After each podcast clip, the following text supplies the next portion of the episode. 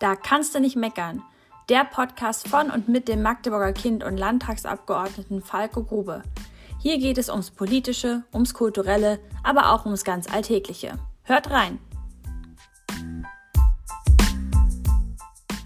Hallo zusammen, ich begrüße euch heute zu einer weiteren Folge meines Podcasts Da kannst du nicht meckern. Das höchste Lob des Magdeburgers und natürlich auch der Magdeburgerin. Wir haben heute eine ganz besondere Folge immer besonders die Folge, aber heute ganz, ganz besonders. Wir machen heute nämlich einen Rollentausch. Ähm, viele von euch werden den Tag, wie ich sicherlich, mit einem Blick in die Magdeburger Volksstimme oder die Mitteldeutsche Zeitung beginnen. Die einen im Print, die anderen vielleicht auch morgens im Bett äh, mit dem E-Paper digital oder irgendwo beim Frühstück auf dem Tablet. Ich habe heute zu Gast Marc Rath, den kann man noch sagen, neuen Chefredakteur, ja? Ja, kann man noch sagen. Kann man noch sagen, der Mitteldeutschen Zeitung äh, und auch der Volksstimme. Hallo Herr Rath, schön, dass das geklappt hat. Ja, hallo Herr Grube, ich freue mich auch. Ähm, so seit Februar 22, also ein bisschen was über ein Jahr, sind Sie Chefredakteur der MZ und äh, seit diesem Jahr auch noch zusätzlich Chefredakteur der Volksstimme mhm. Magdeburg. Mhm. Ähm, Sie kennen das Blatt noch ganz äh, aus einer sehr langen Tätigkeit als Lokalredakteur. Da haben Sie auch Preise abgeräumt. Ähm, jetzt zurück auf dem doppelten Chefsessel. Wie war der Empfang der alten Kolleginnen und Kollegen? Ach, das war ein bisschen fast wie wieder zu Hause ankommen. Ne? Also die meisten, ich war ja fünf Jahre weg, mhm. na vier Jahre sogar. Ja, mit der MZ dann fünf Jahre, vier in Lüneburg, äh, ein Jahr in Halle, aber äh, das Großteil, äh, den Großteil des Kollegiums äh, kannte ich noch äh, und die kennen mich. Und insofern war das eigentlich ja, sehr angenehm und äh, es hat auch Spaß gemacht. Mal für alle die, die das gar nicht so wissen, Chefredakteur kennt man irgendwie, aber was macht denn so ein Chefredakteur eigentlich? Ist das der, der da am Ende noch einen roten Stift durchgeht oder ist das der, der einfach dafür sorgt, dass kein weißes Papier in der Zeitung ist oder im E-Paper? Oder was macht so ein Chefredakteur? Wie kann man sich das praktisch vorstellen? Ja, da, da gibt es ja, das ist eine gute Frage und da gibt es ja so wunderschöne Fernsehserien, äh, ja, genau, das gibt es auch noch. Ne, Lou Grant, der hatte dann, glaube ich, immer irgendwann die Füße auf dem Tisch und äh, diktierte eine Sekretärin, äh, so hießen damals Assistentinnen ja noch, äh, dann irgendwelche Texte und zwischendurch stand da auch noch ein Glas hochprozentiges, äh, Füße auf dem Tisch und hochprozentiges geht schon mal gar nicht. Äh, und mit Texte Diktieren auch nicht mehr, äh, habe ich auch noch nie gemacht in meinen 30 Jahren Berufserfahrung. Aber auch zum Schreiben kommt man als Chefredakteur eher seltener. Und großes Missverständnis, ich lese auch nicht jede Zeile, äh, die äh, da am Tag von uns produziert wird. Geschweige denn, jetzt wird es vielleicht spannend für einige, ich wüsste jetzt auch nicht, äh, was für die morgige Ausgabe sowohl in Halle als auch in Magdeburg oder Barleben äh, geplant wird weil ähm, meine Aufgabe liegt äh, mehr in, in, der personellen Leitung, in, in, Strategie, in Redaktionsmanagement. Und äh, wir kommen da sicherlich noch auch gleich drauf, das hat auch seinen Sinn, mhm. äh, weil so, äh, ich will es mal so auf eine Formel bringen, ich versuche äh, möglichst gute Rahmenbedingungen für den Journalismus äh, in unseren beiden Titeln zu schaffen und man dann einfach viele Journalistinnen und Journalisten mit ihren Inhalten lesen kann. Mhm. Ähm, ich habe ja eingangs gesagt, Sie haben als Lokalredakteur auch Preise äh, abgeräumt. Ich habe leider nicht recherchiert, welchen. Vielleicht können Sie das gleich nochmal selber sagen. Ähm, Fehler meinerseits. Ähm, aber sind also ja Vollblutjournalist. Vermissen Sie das Schreiben? Ach, ich habe jetzt so viel anderes zu tun, dass ich dann gar nicht, drüber, dass ich gar nicht dazu komme, darüber nachzudenken. Äh, insofern ähm, ja, äh, deswegen wird man ja eigentlich Journalist, man mhm. wird eigentlich nicht Journalist, um, äh, um so etwas zu, zu, managen. Das hat sich dann aber so ergeben und ähm, meine Güte, ich bin jetzt 57 Jahre alt. Äh, da hat man nach heutiger Zeitrechnung noch zehn Jahre. Äh, vielleicht mache ich in, in, der letzten Hälfte nochmal wieder was, was ganz typisch meinem journalistischen, äh, meiner journalistischen Profession entspricht. Wer weiß. Also jetzt mal zu den beiden Chefsesseln. Ne? Also wenn man auf zwei Sesseln sitzt, kann man ja auch zwischen zwei Stühlen sitzen. Ähm, aber eine andere Frage das sind ja zwei Zeitungen, die eigenständig unabhängig sind. Ähm, bleibt das so, wenn man einen Chefredakteur hat oder nähern die sich irgendwie an? Oder sagen Sie, Sie managen die beide einfach unabhängig und das hat man dann noch nicht so viel zu tun? Also da gab es sicherlich viele Dinge, die auch wirklich völlig unabhängig voneinander mhm. jetzt laufen und auch künftig laufen. Äh, und dennoch kann man die Frage mit einem klaren Jein äh, beantworten. Äh, und den Jein insofern, was wir ja machen ist, äh, ich versuche es mal ein bisschen zu erklären, wir machen Regional- und Lokaljournalismus. äh, in erster Linie. Und der ist nur dann stark, wenn er A auch sehr stark präsent ist. Deswegen haben wir auch noch in einer Stärke, die in Ostdeutschland, glaube ich, schon ihresgleichen sucht, in den einzelnen Städten unsere Lokalredaktionen. die sind sozusagen das eine Herzstück. Das andere Herzstück ist aber auch, dass, ich komme jetzt mal so auf dieses Regionale und das, was jetzt auch eher so, die, die es jetzt hören, äh, was äh, aus der Landespolitik oder mit, dem Landes, mit der Landesbrille drauf gucken, äh, ist Sachsen-Anhalt äh, nicht nur ein Bindestrichland. Ich habe es jetzt selber kennengelernt durch das intensive Jahr im Süden. Ich war ja sonst eher ein Mensch des Nordens ähm, der Süden hat auch ganz andere Perspektiven auf einzelne äh, Themen und deswegen ist eine gute Regionalzeitung auch nur gut, wenn sie aus der jeweiligen Perspektive heraus Bericht erstatten kann. Und das bedingt, dass man da keinen Einheitsbrei äh, machen kann und machen sollte. Und das ist auch das erklärte Ziel unseres Verlegers äh, und da sind wir uns auch sehr einig, dass es einfach darum geht, dass diese unverwechselbare Ausprägung, die äh, beide äh, Titel auch haben, äh, durchaus auch in einer unterschiedlichen Herangehensweise, das hat ja nicht nur eine Nord- und eine Südperspektive, sondern durchaus auch inhaltlich finden Sie da auch schon mal Dinge, die äh, die eine Zeitung ganz anders sieht als die andere. Das ist richtig und wichtig und auch gut so und das wird und soll auch so bleiben. Äh, da verstehen am Ende auch, und das ist jetzt immer die Frage ein bisschen aufzulösen, wer guckt denn dann auf irgendwas oder wer leitet das Tagesgeschäft? Das machen halt meine jeweiligen Stellvertreter, also der Michael Bock äh, hier im Norden und Kai Gauselmann äh, für die MZ im Süden. Zwei Kollegen, die hoch anerkannt sind in den Teams, aber auch in der Öffentlichkeit und die auch, glaube ich, so in ihrer Ausprägung für den Titel jeweils stehen. Äh, das ist also das Herzstück und das andere ist, wir werden uns schon überlegen, aber da können Sie dann ja weiter fragen, wenn Sie das interessiert, was wir, was können wir, zu, was können wir zusammen machen? Ich sage mal ein Beispiel oder zwei Beispiele. Fußball-Weltmeisterschaft hat vielleicht keiner mitbekommen, haben wir aber ziemlich textidentisch äh, vorher gemacht, weil da braucht man eigentlich keinen besonderen Blick äh, der einen auf der anderen Seite. Beziehungsweise hatten wir auch den Vorteil, äh, im Fußball ist ja zumindest äh, die eine Stadt doch eine Liga besser als die andere und das ist schon in guter Tradition schon länger äh, der Fall, beziehungsweise weiter oben. Und wenn dann gewisse Fußballlegenden aus Magdeburg dann auch in Halle zu lesen waren mit einem Gastkommentar, das bereichert dann am Ende sogar die Berichterstattung äh, im Süden. Also da kann man eben auch klug zusammenarbeiten, genauso wie wir eine Kinderseite haben, die äh, halt jetzt einheitlich ist, aber unterschiedlich heißt. Hier im Norden ist es die Pusteblume, da sieht man den Phobi drauf. Äh, Im Süden ist es halt Galaxo und da ist der Galacticus unser Maskottchen. Aber der Inhalt, äh, der ist am Ende auch nicht so regional spezifisch und deswegen äh, versuchen wir den halt einmal zu produzieren. Das stärkt uns am Ende, dass wir einfach auch die Ressourcen haben, um den wirklichen lokalen und regionalen Blick auch weiter so intensiv beibehalten zu können. Also ich lese ja nur beide Blätter, gebe aber zu, die Volksstimme deutlich intensiver, gerade weil ich da auch lokal verhaftet bin, als äh, nicht nur als Magdeburger, sondern auch als äh, Kommunalpolitiker. Ähm, das, ich lese auch den Sportteil mhm. tatsächlich äh, nur in der Volksstimme. Die MZ gucke ich mit überregionalen Sachen an und äh, Wirtschaft, Kultur, was man so quer liest. Deswegen ist mir das nicht aufgefallen mit der Fußballweltmeisterschaft. Ähm, Sie haben ja gerade äh, so ein paar Fortschritte durch die verschiedenen Ressorts gemacht. Haben Sie so ein Lieblingsressort? Oder darf man das überhaupt sagen als Chefredakteur? Gibt es dann hinterher Ärger? Sie können auch Nein sagen. Ich weiß nicht, ob es, Ärger gibt. Also ich gucke natürlich, äh, also was ich immer total gerne lese, äh, sind die Moment mal, äh, das sind diese lokalen Kolumnen, äh, diese Kolumnen, die Sie in beiden Titeln mhm. auf der ersten Seite äh, der des Lokalteils finden. Allein aus dem Grunde, weil ich habe 300 Mitarbeiterinnen und Mitarbeiter, äh, die kann man nicht täglich und auch nicht wöchentlich und auch nicht monatlich alle sehen, aber so erfährt man auch ein bisschen was über die. und da habe ich manche auch ganz gut kennengelernt. Äh, und äh, insofern ist, ist das so äh, in, in den Zeitungen, die ich durchblätter, eigentlich immer so ein Haltepunkt, wo ich drauf gucke. Also ich freue mich ehrlich gesagt, äh, die lese ich auch gerne. Ähm, wo ich mich immer drauf freue, ist die ähm, leicht satirisch, der leicht satirische Blick auf die Landespolitik in der MZ äh, alle zwei mhm. Wochen. Das, äh, da freue ich mich immer sehr drauf. Ich durfte auch schon mal vorkommen, äh, nicht nur deshalb, aber das finde ich immer sehr spannend. Ja, das geht mir übrigens auch so. Ich habe das, wir haben das selber mal eingeführt in den 90er mhm. Jahren bei der Volksstimme. Äh, so lange kenne ich ja den, äh, hier die Region ja auch schon. Und äh, ich weiß auch, wie schwer das manchmal ist zu füllen.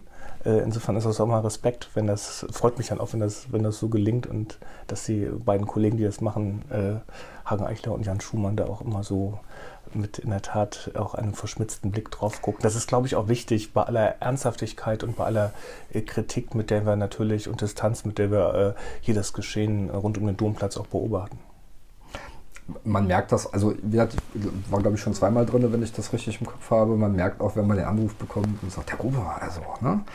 Dafür ist es ja klar. das, äh, das ist man, also man merkt auch, ich glaube, es hängt auch immer an Leuten, die sowas machen. Ich glaube, das kann man auch nicht jedem überhelfen, äh, zu sagen, du machst das jetzt. Ich glaube, da muss man auch ein bisschen Spaß dran haben und auch ein bisschen so ein Gefühl für. Ne? Da muss man ein bisschen Spaß dran haben und die, die Abgebildeten merken natürlich auch, äh, dass äh, manches, was da steht, auch wenn das nur eine Begebenheit am Rande ist, am Ende viel einprägsamer war als noch so eine wichtige Erklärung, die man im Plenum abgegeben hat.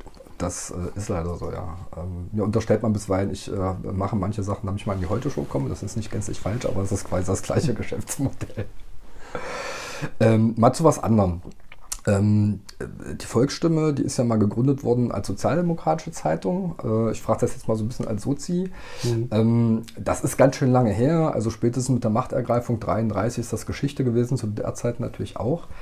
Ähm, aber die Ursprünge sind trotzdem da. Spielt das halt irgendwie noch eine Rolle im, im Blatt selber? Gut, bei historischen Nachbetrachtungen 100 Jahre und so, ja, aber hat das noch irgendeine Ausprägung? Ich glaube, die Sozialdemokraten fühlen sich nicht immer so gut bei uns aufgehoben. aber das er grinst jetzt nur, das können Sie jetzt äh, nicht sehen, wenn Sie das hören. Ich würde das äh, nicht das dementieren. Nein, aber äh, ich sag mal, es ist äh, äh eine, eine schöne Tradition. Äh, und zwar deshalb, weil man sie jetzt natürlich sich genau angucken muss. Und als das 1890 der Fall war, das war ja das Ende der Sozialistengesetze. Also es war, wenn man es mal in, in, in den Kontext einordnet, halt ein Zeichen von Pressefreiheit und Medienvielfalt, die, die damals einsetzte. Und zur damaligen Zeit war, und bis in die Weimarer Zeit, äh, oder in die ganze Weimarer Zeit über, auch im Kaiserreich war dann, wenn auch eher Parteipresse oder äh, so Obrigkeitsblätter, ähm, die, wo der Bürgermeister und der Lehrer mhm. und äh, der Pfarrer äh, und äh, der Schriftleiter entschieden, was man so auf dem Dorf oder in der kleinen Stadt äh, so erfahren durfte. insofern war das ein ganz wichtiger Baustein äh, dafür, was sich hinterher auch glücklicherweise weiter ausgeprägt hat. Und äh, deswegen ist das eine schöne Tradition, auch wenn äh, das jetzt mit der heutigen SPD und einer Nähe oder Ferne mitnichten zu tun hat. Sie werden nicht besser und nicht schlechter äh, vom Maßstab her halt beurteilt oder behandelt als andere auch. Ja, also wenn man da drin steht und was Kritisches drin steht, dann empfindet man das natürlich immer anders. Aber ähm, wenn man sich mit den Kolleginnen und Kollegen der anderen Fraktionen äh, unterhält, die hätten gerne alle bessere Presse. Insofern ist das. Dann liegen wir, glaube ich, gar nicht so falsch. Ja, ja, ich, ich, ich, ich fürchte, leider haben Sie an der Stelle recht. ähm, Sie selber sind in Nordrhein-Westfalen geboren, 91 nach, nach, nach Ostdeutschland ähm, gezogen. Das heißt, nach dem Maßstab der Debatte, die wir so führen, hat jetzt wieder ein Wessi hier eine Führungsposition in Ostdeutschland. Ähm, eigentlich leben sie aber schon einen großen Teil, wahrscheinlich den größten Teil ihres Lebens. Ich habe jetzt gerade mhm. mal nebenbei gerechnet. Ja, hier im Osten. kommt hin. Ähm, wie empfinden Sie solche Debatten? Also, die Debatten selber halte ich schon für wichtig. Ähm, die Frage ist natürlich, wie man sie führt. Mhm. Äh, aber äh, es zeigt ja auch gerade die, die aktuelle Debatte, Stichwort Oschmann-Buch, ähm, das, das, das habe ich mir gekauft, aber nicht gelesen. Das ist auf der Touritliste. Ja, also sie, es reicht, also es sind hier eh nur 200 Seiten. Die ersten 100 reichen, sage ich mal, Spoiler. Äh, okay. In den anderen 100 wiederholt es sich irgendwo. Aber die ersten 100 haben, finde ich, auch ihre Berechtigung. Äh, ich bin ja auch kein Ossi. Äh, und ich, also ich bin nicht DDR sozialisiert. Aber ich äh, würde für mich in Anspruch nehmen, dass ich in 90er Jahre sozialisiert bin und dann auch hier in der Region. Und ich habe zwischendurch ja auch ähm, dann mal äh, immer so vier, fünf Jahre in Uelzen und äh, in Lüneburg nochmal, jetzt bevor ich äh, vor etwas mehr als einem Jahr in Anführungsstrichen zurückgekommen bin ähm, gearbeitet, also im Nordosten von Niedersachsen. Das ist da völlig anders. Die Menschen interessieren sich auch nicht, was, und das sind ja nur wenige Kilometer weiter mhm. östlich, da wirklich passiert. Und verstanden haben sie schon gar nicht. Also insofern ist die Debatte eine richtige. Und äh, ich glaube, das ist auch eine Aufgabe als Journalist, ich kann mich in vieles versuchen hereinzuversetzen, hineinzuversetzen und es auch wieder zu spiegeln. Aber ich kann nicht für mich in Anspruch nehmen, dass ich vor 89, weil das habe ich nicht gemacht, äh, DDR, äh, die DDR selber äh, im täglichen Leben erlebt habe. Ich habe mich für sie interessiert. Ich habe auch in eine Familie geheiratet, die hier aus der Altmark kommt äh, und ihre Wurzeln hat. Äh, und äh, von daher habe ich auch äh, viel mehr mitbekommen als vielleicht manch anderer, der hier arbeitet. Gibt es ja auch die, die in Helmstedt oder in Braunschweig wohnen. Das muss jeder selber ausmachen, wie er das tut. Äh, da will ich jetzt auch äh, keinerlei Wertung damit verbinden. Aber ähm, das ist schon was anderes, wenn man das dann doch äh, sehr, sehr intensiv äh, als ganz normal in seinem Leben integriert halt hat.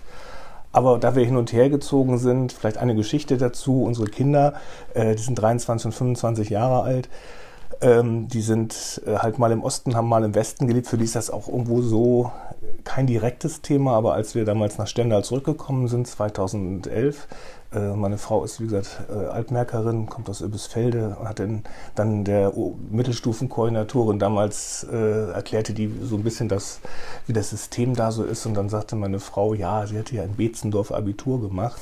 äh, das müsse sie jetzt nicht erklären. Und dann guckte diese Koordinatorin und sagte, ach, dann sind sie ja eine von uns. Mhm. Das hat uns doch schon, seit zehn Jahre her die Geschichte, oder länger als zehn Jahre doch irgendwo etwas befremdet oder jetzt vielleicht auch ein bisschen amüsiert. Äh, aber äh, das sind so Unterschiede, die spüre ich jetzt so in der Form eigentlich auch nicht. Ähm, es gibt ja auch so ein paar schöne Tricks, wie man Ossis und Wessis auseinanderhalten kann. Zum Beispiel? Äh, es entwickelt sich. Es entwickelt sich? Das, das Flugwesen. Das ist ja wässrig. Ah, sind Sie, das ist jetzt eine, äh, muss ich verraten, ich bin, bin 57 Jahre alt.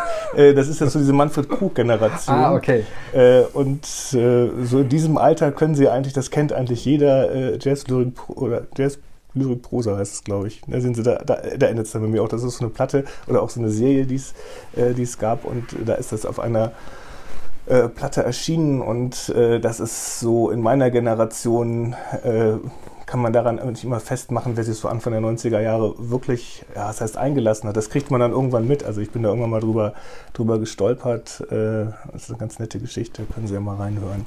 Mach ich mal. Also sehen Sie, sagt mir zum Beispiel gar nicht, also ich bin ja komplett ostsozialisiert, ja. ja. Allerdings war ich zur Wende elf oder zwölf, müsste ich jetzt rechnen? So, nee, zwölf, zwölf, ja, 89, zwölf. Ähm, da ist halt auch die spannende Frage, was man da noch so mitbekommen hat und was nicht. Also natürlich hat man Sachen mitbekommen und ne, da ist Sozialisation einfach auch bis heute durchtragend. Aber, ähm, aber also mal den heißt die Kuh, die Kuh im Propeller. Die Kuh im Propeller. Muss ich gleich mal googeln. Das gibt es bestimmt mittlerweile. Das, gibt's, kann, man, äh, das kann man sich anhören. Ähm, äh, also sie, also sind es quasi ein Ost-West-Wesen, ne? ein Wossi, mhm. sagte man, glaube ich, zwischendurch mal. Ich weiß gar nicht, ob es den, den Begriff noch gibt. Ähm, haben, wenn, wenn Sie das jetzt mal aus journalistischer Perspektive sehen, für jemand, also als jemand, der ähm, Journalismus betreibt, Blätter macht äh, oder schreibt, ähm, können Sie auch Unterschiede zwischen Ost und West benennen, was so Mediennutzung betrifft oder auch Verhältnis zu Presse, ähm, Erwartungshaltung an Berichterstattung? Kann man das so pauschal machen? Oder ist das auch eher eine regionale Frage? Nee, kann man leider in der Tat. Und dazu haben dann sozusagen die großen äh, Medientitel oder die, im, muss man sagen, im Westen großen Medientitel auch ihren großen Anteil dran. Ne? Also äh, der Spiegel hat ja keine ostdeutsche Perspektive. Das stimmt. Und warum und äh, am Ende auch die äh, Zeit eigentlich auch nur bedingt. Die Zeit, äh, die Zeit hat dann die Zeit im Osten, spannende Artikel, die leider im Westen dann keiner liest, es sei denn, man äh, hat das E-Paper und geht dann in diese Kategorie ähm, da, da, haben, da vergeben die auch eine Chance, weil das sind mit, also hochinteressante Geschichten, die, äh, die Wert sind, im, im Westen gelesen zu werden. Ähm, das sind aber zwei ganz gute Beispiele. Oder ein anderes, ich war vor wenigen Tagen auf einer in Wittenberg auf einer Veranstaltung, ähm, die Münchner Sicherheitskonferenz, die äh, geht jetzt on Tour, war in zehn Städten und hat so einen Trailer. Und dieser Trailer, äh, wo sie so ein bisschen die Geschichte versuchen zu erzählen, beginnt im zweiten Satz mit äh, 40 Jahre lang lebten wir in Frieden und Freiheit unter, Schutz, unter dem Schutzschirm von Amerika. Das habe ich denen dann auch gesagt, das können Sie nicht in Wittenberg abspielen. Mhm. Da war das nicht der Fall. Das können Sie in den, in den westdeutschen Städten zeigen. Das zeigt aber eben, äh, ja, diese am Ende auch muss man auch sagen, Ignoranz und äh, dass das äh, auf große Skepsis hier äh, vor Ort äh, bei uns und wir damit auch umgehen müssen, äh, das ist eigentlich eher ärgerlich. Ich kann es aber verstehen, dass das so ist. Also verstehen, dass man darüber Unmut äußert. Wir haben, den Beispiel, wir haben das Beispiel ja auch im, im öffentlich-rechtlichen. Ja, also ich erinnere mich noch gut an die Debatte um die äh, Rundfunkbeitragserhöhung, wo alle Intendanten hier hatten, in der, äh, in der Fraktion auch, aber auch im, im, Medienausschuss damals. Und da ist da auch gefragt worden, naja, also so richtig über den Osten in den großen Programmen berichtet ihr nicht. Das fanden die fürchterlich ungerecht und haben das mit der Statistik versucht zu widerlegen. Ähm, aber vom Gefühl her, wenn ich so im Freundesbekanntenkreis frage, ist das dann nach wie vor die vorherrschende Meinung. So, das wird so durch Sachen wie Polizeiruf, Tatort und so ein bisschen aufgebrochen, weil da halt auch äh, ostdeutsche Städte eine mhm. Rolle spielen. Aber in der normalen Berichterstattung würde ich auch sagen, muss man das mit der Lupe suchen. Ja. Leider ähm, ja. Ähm, ich habe vorhin gesagt, Zeitung morgens lesen und so. Ähm, wie lesen Sie Zeitung? Also richtig noch oldschool als Paper oder ist das ein Wochenendding, wenn man Zeit hat oder komplett umgestiegen? Also ich oute mich, ich lese mittlerweile äh, fast alles online. Ich freue mich mal, wenn ich auch nochmal eine Printausgabe in die Hand bekomme. Das ist dann irgendwie wie früher. Wobei die Lesegewohnheiten sich wirklich völlig ändern. Ja? Also so scrollen und höherziehen und so. Das ist dann äh, ein sehr komisches Format. Oder wenn ich im Zug fahre, dann lese ich auch gerne nochmal so Zeitung. Ähm, wie machen Sie das? Also es ist inzwischen, muss man sagen, ich muss gerade so ein bisschen schmunzeln, wenn man darüber nachdenkt, aber es ist, findet doch ähm, ganz stark auf, äh, im Digitalen statt. Ne? Also wir wohnen, wenn wir in Halle sind, in der, in der siebten Etage. Ähm, da gehe ich jetzt nicht morgens runter an den Briefkasten, um gedrucktes Exemplar, äh, ob mit oder ohne Aufzug, wenn er funktioniert, äh, mhm. da rauszuholen. Ähm, das ist natürlich viel einfacher oder auch äh, das E-Paper der MZ gibt es auch schon am Abend vorher um 20 Uhr. Ähm, da habe ich, wenn ich dann nicht doch mal Schlussdienst habe und äh, die Seiten mir dann doch angucke, äh, so wie gestern Abend, ähm, dann gucke ich natürlich doch als erstes in das E-Paper. Wir haben auch dann als Familie, als unsere Kinder ähm, noch im Haus waren, also so in der Pubertät äh, und Ausgangs, haben wir halt dann die Süddeutsche Zeitung auch als E-Paper abonniert, um die einfach auch daran teilhaben zu lassen. Das fand ich am Anfang total ungewohnt. Man war dann so gewöhnt, diese Seite 3 ähm, zu lesen. Ähm, so wie man die halt, das ist ein besonderes Reportageformat, was, was dieser Titel jetzt hat. Aber es geht auch bei diesem E-Paper was verloren. Also äh, in der gedruckten Süddeutschen habe ich immer auf diese Streiflicht, das ist diese Glosse, die immer mhm. links oben steht. Äh, in diesem E-Paper kriegt man da zwar so einen, äh, so, so einen Link hin, da steht dann nochmal in diesem Schriftzug das Streiflicht. Ich habe da seitdem nie wieder drauf geklickt. Also geht mir auch so. Also ich habe ich hab äh, früher lange Zeit Spiegel-Abo äh, gehabt mit Print, so. Ähm, habe da auch viel von gelesen, so über die Woche. Ne? Kam ja nur einmal die Woche was Neues. Und das auch so. Und das finde ich ist bei den beiden Tageszeitungen bei mir mittlerweile auch so. Man blättert zielgerichteter durch und es fällt mhm. einem tatsächlich weniger ins Auge. Bei mir kommt noch dazu, ich lese es nicht immer auf dem Tablet, sondern zunehmend auf dem Handy. Das heißt, da ist also die Hürde, dass einem mhm. was Kleineres ins Auge fällt, ja. nochmal äh, noch größer, gerade wenn man nicht viel Zeit hat und wirklich bloß sich von großer Überschrift zu großer Überschrift hangelt oder nach den Presseanfragen des Tages weiß, oh, morgen kommt was ganz Schlimmes, dann sucht man das natürlich, ja. Aber das ist meistens sowieso ein bisschen größer, das steht meistens nicht irgendwo in der Ecke. Ähm, haben, wir da, haben wir da so die, die, das Ende der Fahnenstange gesehen oder ist das erstmal nur der Anfang? Also ich habe jetzt die Tageszeitung leider nicht im Kopf, aber ich habe letztens von äh, einer regionalen Tageszeitung gelesen, die drucken gar nicht mehr, die machen alles bloß noch über E-Paper. Ist das äh, hier in Sachsen-Anhalt irgendwann auch mal erwartbar? Also ich will jetzt nicht in die ganz große Glaskugel gucken, weil auch an uns, äh, wir leben nicht auf einer, auf einer reinen Insel, äh, aber wir haben ein ganz klares Prinzip und das ist, dass wir äh, das gedruckte und das digitale äh, gleichberechtigt behandeln. Und das werden Sie jetzt, Sie haben da so ein Beispiel kurz angedeutet, äh, bei vielen anderen Verlagen aus verschiedenen Gründen jetzt nicht mehr so vorfinden.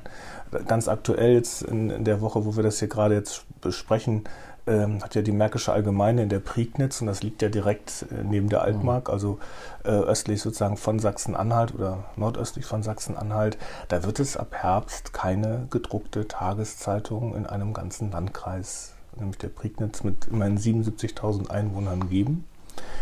Die Kollegen in Thüringen haben äh, in, in, in, Greiz und um, oder nicht in Greiz selber in der Stadt, sondern in der Umgebung halt elf kleinere Ortschaften identifiziert, wo die Zustellkosten, allein nur die Zustellkosten, da ist noch kein Druck dabei, da ist noch äh, kein Redakteur mit, und Redakteure mitbezahlt äh, und auch noch kein Papier, äh, dass die Zustellkosten höher sind als das, äh, als das Abonnement äh, und stellen das jetzt gerade um. Das macht, macht gerade sehr viel Schlagzeilen.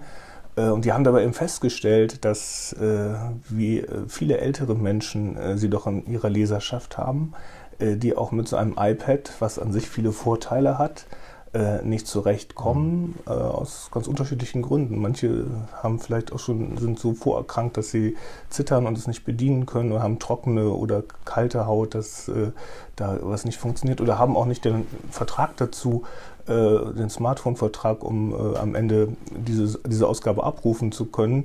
Und ich hatte mit den beiden Chefredakteuren, wir hatten uns letztens getroffen, die waren dann auch sichtlich äh, halt ähm, ja auch äh, von diesen beeindruckt von diesen Diskussionen, die sie da geführt haben, weil dann auch in so das sind ja alles kleine Dörfer und dann bei denen so eine, ich erinnere mich noch an eine 70-Jährige, von der sie dann erzählten, die sagte, ich kann das alles und ich habe das auch alles, wenn ich da mitmache, dann bin ich im Dorf unten durch.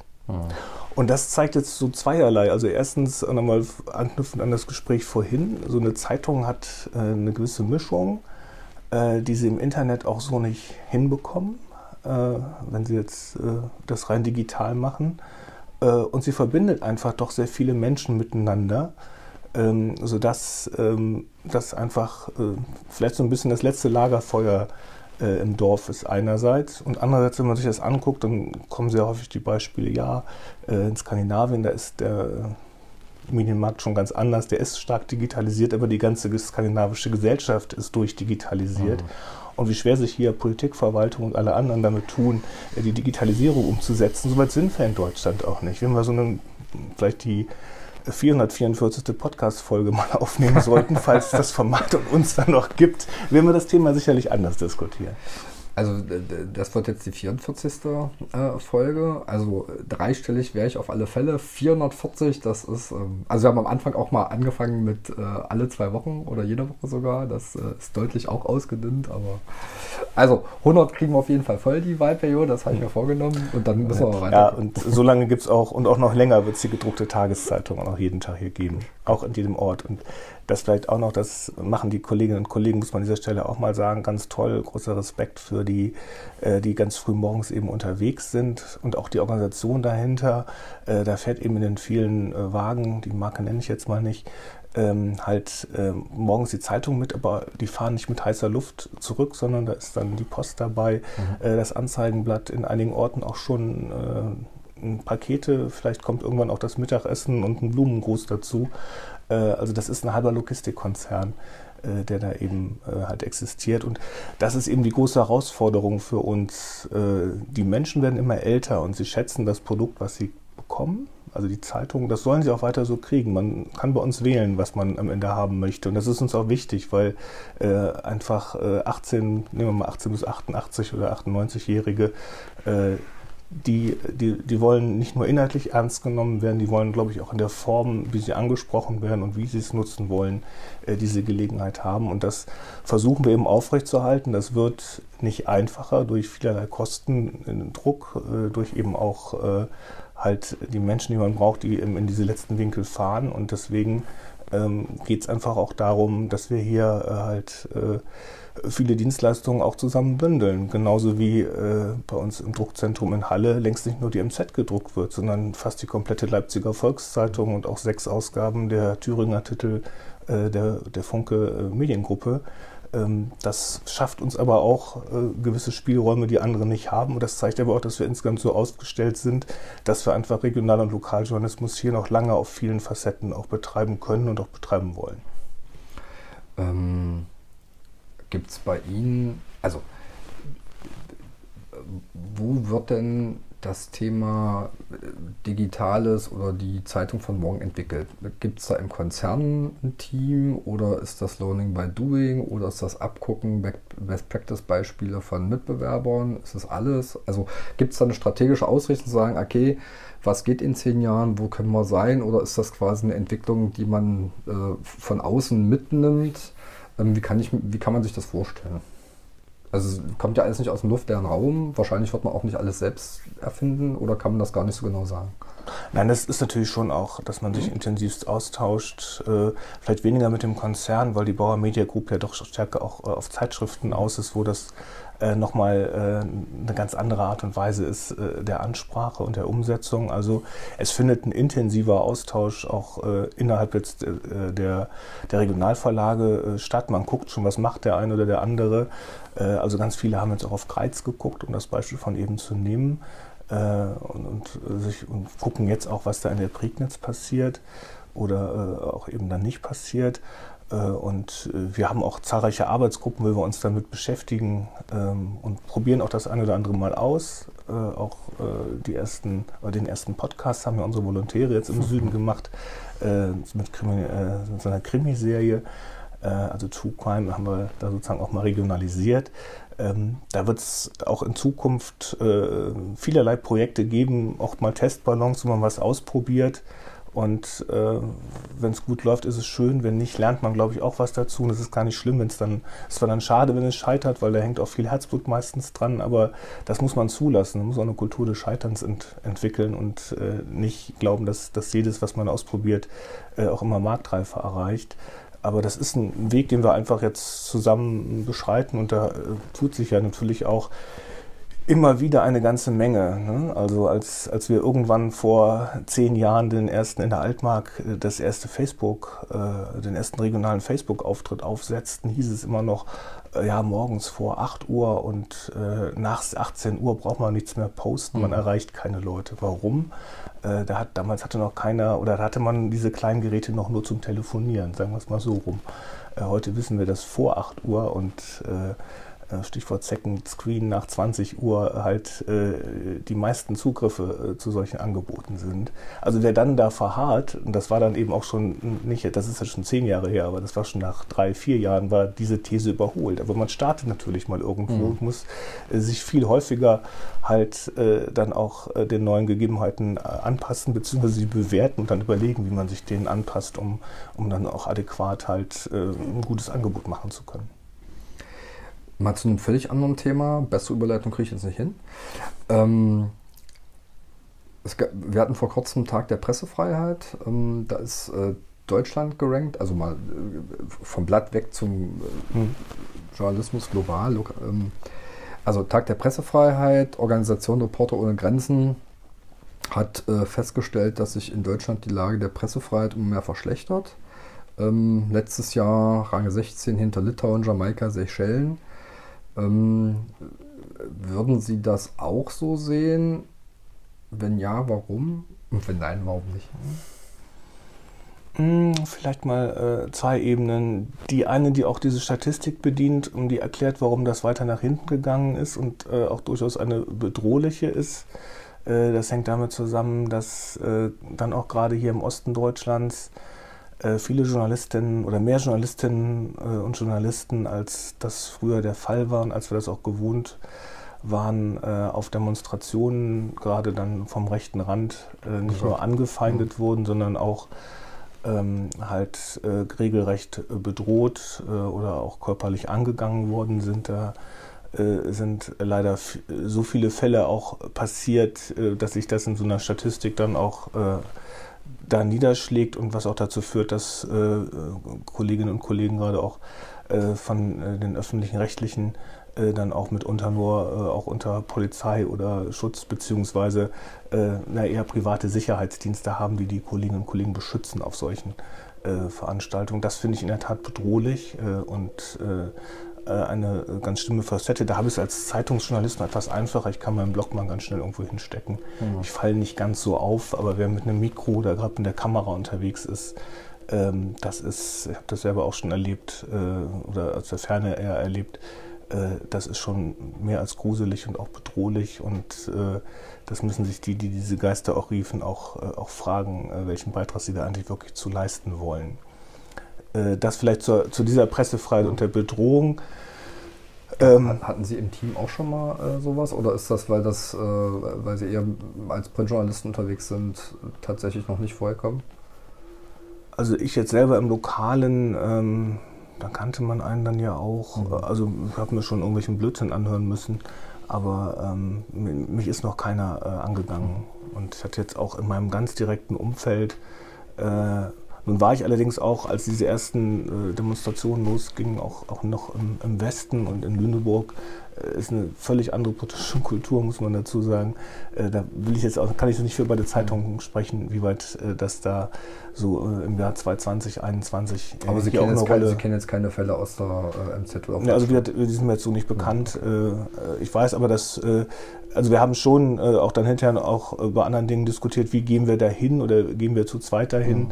Äh, das hat dann auch äh, vorher ja auch, auch eine Rolle gespielt. Äh, wie sichern wir uns ab oder müssen wir dabei sein? Können wir das auch aus dem nahegelegenen Fenster ähm, halt verfolgen? Also da, da gilt auch immer, äh, dass sich da bitte keiner in Gefahr bringt und, und auch da wird auch, das finde ich auch sehr wichtig, dass wir Rücksicht da einfach auf, da geht auch jeder unterschiedlich mit um und da muss man auch entsprechend, sollte man auf jeden Fall auch, auch Rücksicht nehmen. Die andere Facette, die ich aber auch, das ist jetzt kein Eingriff in die Pressefreiheit, aber es ist eine gewisse Verschiebung äh, von, äh, von Öffentlichkeit, wenn man sich anguckt, dass äh, alle, ob das jetzt Ministerien sind, Parteien, auch Fraktionen, Verbände, ähm, da ist ja jeder auch sein eigener Sender, was heute relativ mhm. einfach ist, was auch erstmal völlig in Ordnung ist aber es werden auch äh, immer mehr äh, Ereignisse eigentlich inszeniert. Auch das ist noch in gewisser Weise in Ordnung, das kann man ja auch durchschauen und kann damit auch irgendwo umgehen. Äh, schwierig ist, wenn es dann wirklich irgendwann äh, sozusagen nur noch diese Art äh, der Berichterstattung möglich ist. Also wenn wir nochmal auf den Sport gehen, da kann man das im Fußball natürlich ganz genau sehen. Das ist beim FCM auch schon der Fall. Ne? Da kriegen sie einen Spieler am Tag präsentiert. Das ist im Prinzip eine inszenierte Story, die da stattfindet. Ja. Und äh, wo wir immer gucken müssen, wie spielen wir damit mit. Und ich finde es ehrlich gesagt auch nicht gut, wenn ein Wirtschaftsminister wie der unsere zehn Tage in den USA ist, dass man gar nicht die Chance hat mitzufahren. Ob wir okay. dann mitfahren hätten wollen, ist dann noch eine ganz andere Frage. Aber äh, wir müssten es gerne selber entscheiden. Wir zahlen es übrigens natürlich auch selber. das wusste ich, gut, ich bin selber auch nicht mitgefahren, das wusste ich gar nicht. Das waren da Pressevertreter mit. Ich habe das, Nö, so genau habe ich es tatsächlich nicht verfolgt, aber das also nur also, dann über Pre also Zweitverwertung konnte man das dann haben. Ne, also die Bilder, also natürlich gab es darüber hinterher Berichterstattung, ja. wir haben da auch rein telefoniert, aber wir hätten jetzt, äh, es gab nicht, wie das so bei Delegationsreisen ja. sonst üblich ist, äh, halt äh, die Möglichkeit, da wird man vorher angefragt. Ne? Also wenn der Ministerpräsident sich jetzt zum Beispiel im äh, im Juni halt äh, das äh, Solidarność-Zentrum äh, anguckt in Danzig, dann äh, gibt es eben eine Frage, ob wir äh, das begleiten wollen und dann buchen wir aber auch entsprechend den Flug für uns und zahlen auch das Hotel, sodass wir zwar Teil der Delegation sind, aber nicht sozusagen Gast des Landes. Also der der Ausschuss Infrastruktur Digitales wird im September nach Dublin fahren. Dann sage ich das jetzt gleich schon mal. Kommen Sie gerne mit. Sie müssen es Bescheid sagen, weil wir den Leuten Bescheid sagen müssen. Aber ähm, bei uns können Sie gerne mitkommen. So, dann ist das aber trotzdem noch eine gute Überleitung zur Schlussfrage. Ähm, wenn Sie irgendwen auf der Welt mal interviewen dürften, den Sie noch nicht interviewt haben, wer wäre das? Gibt's, gibt's das? Papst, Dalai Lama, hm. weiß ich nicht. Ach, ähm, da bin ich relativ unemotional, okay. das jetzt kein schönes Ende ist. Aber das ist nicht schlimm. Äh, nee, auch da, äh, sagen wir mal so, auch Interviews sind, ähm, äh, muss man eben gucken, dass man da auch keine Inszenierung auferlegt. Ne? Also ja. ich habe, äh, äh, das ist immer spannend, wenn man äh, jemanden, wenn man die Gelegenheit hat, an jemanden ganz nah ranzukommen, äh, indem die Person etwas verrät äh, oder von sich gibt, äh, was sie sonst äh, nicht so einfach äh, preisgeben würde. Ähm, und da kommt es jetzt eigentlich auch nicht auf den Prominenten schlechthin an, weil da ist jetzt auch Olaf äh, Scholz nicht spannender als Emma Piel, ja. schlechterdings. und ähm, das ist, finde ich, so eine ähm, das Tolle an diesem Beruf, äh, dass man eben dafür einen Blick entwickelt und sich auch mitunter Zeit nehmen muss und vor allen Dingen auch rausgehen muss, um diese Menschen kennenzulernen und dann auch eine so ähm, ja, ein Vertrauen aufgebaut zu haben, dass das eben stattfinden kann und es auch nicht hinterher dazu führt, dass die Person demaskiert wird dadurch, dass man dann über sie schreibt. Aber solche, ähm, solche Situationen finde ich äh, viel spannender. Äh, und wenn man jetzt auf dem, weil ich jetzt auch einem Politiker gegenüber sitze, äh, in meiner Zeit, als ich in, in Neuruppin gearbeitet habe, äh, fast 20 Jahre her, da ging es dann um das Bombodrom was ähnliches wie hier in der Kolbitz-Letzlinger mhm. Heide oder noch ganz anders, wo es darum ging, eine ganze Region wollte eigentlich, dass das halt ähm, dann äh, nicht mehr von der Bundeswehr genutzt wird. Die Bundeswehr wollte es unbedingt haben, äh, was auch gewisse Gründe hat. Ähm, und äh, als es dann einen Kurswechsel in der, in der SPD-CDU-Regierung gab, äh, der Wirtschaftsminister einen Halbsatz sagte auf äh, der internationalen Tourismusbörse, was darauf deutete, dass die CDU auch für eine zivile Nutzung war. Und ich dann an dem Montag mit ihm auch mittags sprechen konnte, dem damaligen Landesminister Junghans, und ich merkte, das war noch nicht aus, das hatte der, äh, das kann man so eine, ich sag jetzt mal Tiefenseele, klingt ein bisschen pathetisch, aber das war noch nicht ausgestanzt äh, in, in, allen Formulierungen. Ähm, da habe ich mir hinterher gesagt, das ist jetzt auch ein Punkt und es war auch die Einleitung dessen, dass hinterher eines, äh, es zu einer zivilen Nutzung wurde und eine ganze Region halt aufatmete. Das hatte ich da so gerade in der Hand, das fand ich in dem Fall, wo ich merkte, ja, das ist ein Interview, ähm, das war sonst nicht so spektakulär. Oder den Mensch kennt heute keiner mehr. Äh, aber das hat was bewegt. Der Ministerpräsident kam dann fünf Tage später äh, in die Redaktion.